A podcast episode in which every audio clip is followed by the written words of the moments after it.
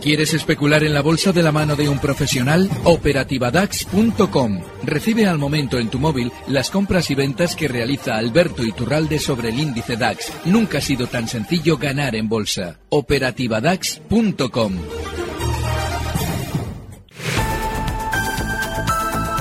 En Economía a las 2, los mercados en tiempo real.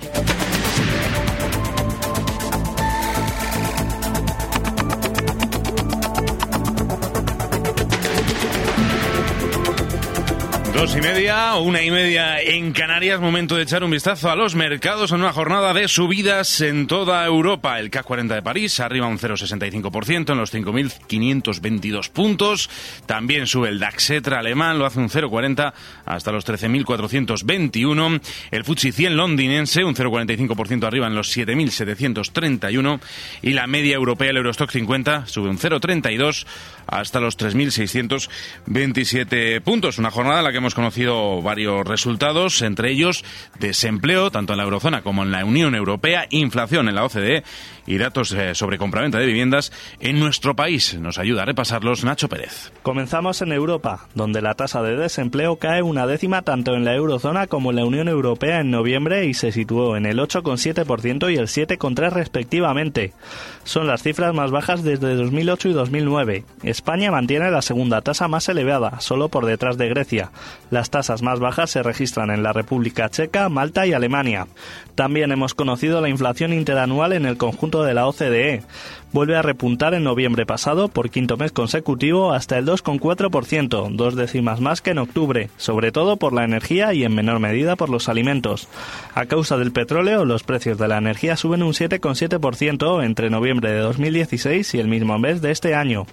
Aquí en nuestro país, la compraventa de vivienda aumenta un 10% en noviembre respecto al mismo mes de 2016 hasta las 46.722 transacciones, según los datos del Consejo General de Notariado. Por tipo de vivienda, la venta de pisos registra un incremento interanual del 9 y la de pisos del precio libre de un 8,9%.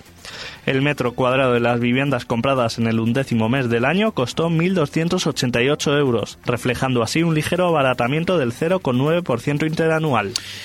En cuanto al IBEX 35, en cuanto a nuestro selectivo también sube, lo hace un 0,44% en los 10.444 puntos. ¿Cuáles son las compañías que tiran del selectivo en estos momentos? Pues Mafre arriba un 1,90 en los 2,84 euros por acción. ArcelorMittal sube un 1,76 hasta los 29,73 y CaixaBank que repunta un 1,67 hasta los 4,14. En la parte baja de la tabla, sin embargo, Iberdrola se deja un 0,60% hasta los 6,64. Gas natural abajo un 0,58 hasta los 20,59 y Día un 0,45% abajo hasta los 4,38. Pendientes hoy además estamos del Banco Santander. Eh, en estos momentos cotiza al alza un 0,30% en los 5,70 euros por acción después de anunciar una emisión inminente de deuda senior anticrisis que podría llevarse a cabo hoy mismo, dependiendo de las condiciones del mercado. Va a ser una emisión en euros por una cuantía que no se ha desvelado. Por otro lado, ya se ha puesto en marcha la primera demanda al banco por enriquecimiento ilícito con la compra del Banco Popular por el precio de un euro. En el continuo, pendientes estamos también de OHL. Se deja casi un 2% en los 5,11 euros por acción después de haber aprobado en Junta Extraordinaria de Accionistas la venta de su filial de concesiones al fondo australiano IFM, acordada pasado mes de octubre por 2.235 millones. También ha rectificado el pago de un bonus extraordinario de 18 millones de euros al consejero delegado Juan Osuna. Los detalles los tiene Lorena Torio. Un pago por su liderazgo en esta operación que se suma al listado de desinversiones que OHL ha realizado en el marco de su plan de saneamiento y reestructuración.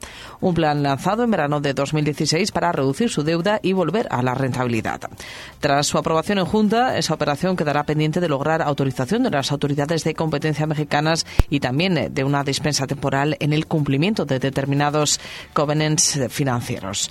Su conclusión también está a expensas del lanzamiento por parte de IFM de su OPA sobre OHL México, la firma cotizada a través de la que OHL Concesiones tiene siete autopistas en el país.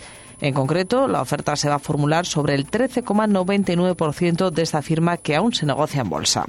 Con esta venta, la compañía va a liquidar toda su deuda con recurso de unos 991,8 millones. Es el 38,2% del pasivo total y además se va a dotar de una posición positiva de tesorería. Ahora, OHL se queda con su originario negocio constructor, principalmente enfocado al exterior y con su actividad de servicios. SACIR también hoy eh, sube un 0,92% hasta los 2,62 después de haber sido seleccionada para una planta de residuos en Estados Unidos. Es eh, una planta en Connecticut, concretamente, en la que trabajará de la mano de Manhattan Construction y que va a generar unos 2.900 millones de ingresos. La decisión final sobre el contrato previsiblemente se tomará el próximo mes de agosto. Saludamos ya a Alberto Iturralde, responsable de díasdebolsa.com. Alberto, buenas tardes. Muy buenas tardes. ¿Cómo estás viendo la sesión? Va, de maravilla, de maravilla porque eh, comentaba yo la semana pasada que traía largos en el DAX desde 12.884, son ya 500 puntos, con lo cual feliz. Llevaba tiempo ser una de estas, pero si entramos directamente en las noticias que estabais comentando, eh, es muy importante tener en cuenta lo que siempre explicamos en torno a valores que han subido ya. La bolsa siempre realiza el mismo proceso.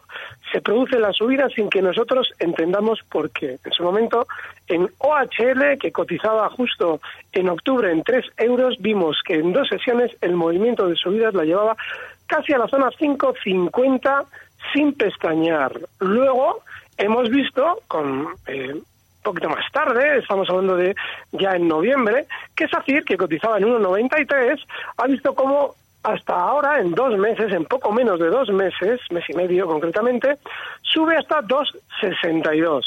Y, oh casualidad, ¿de qué sector son las dos noticias que estáis contando prácticamente del tirón? Las he visto yo también en internet antes.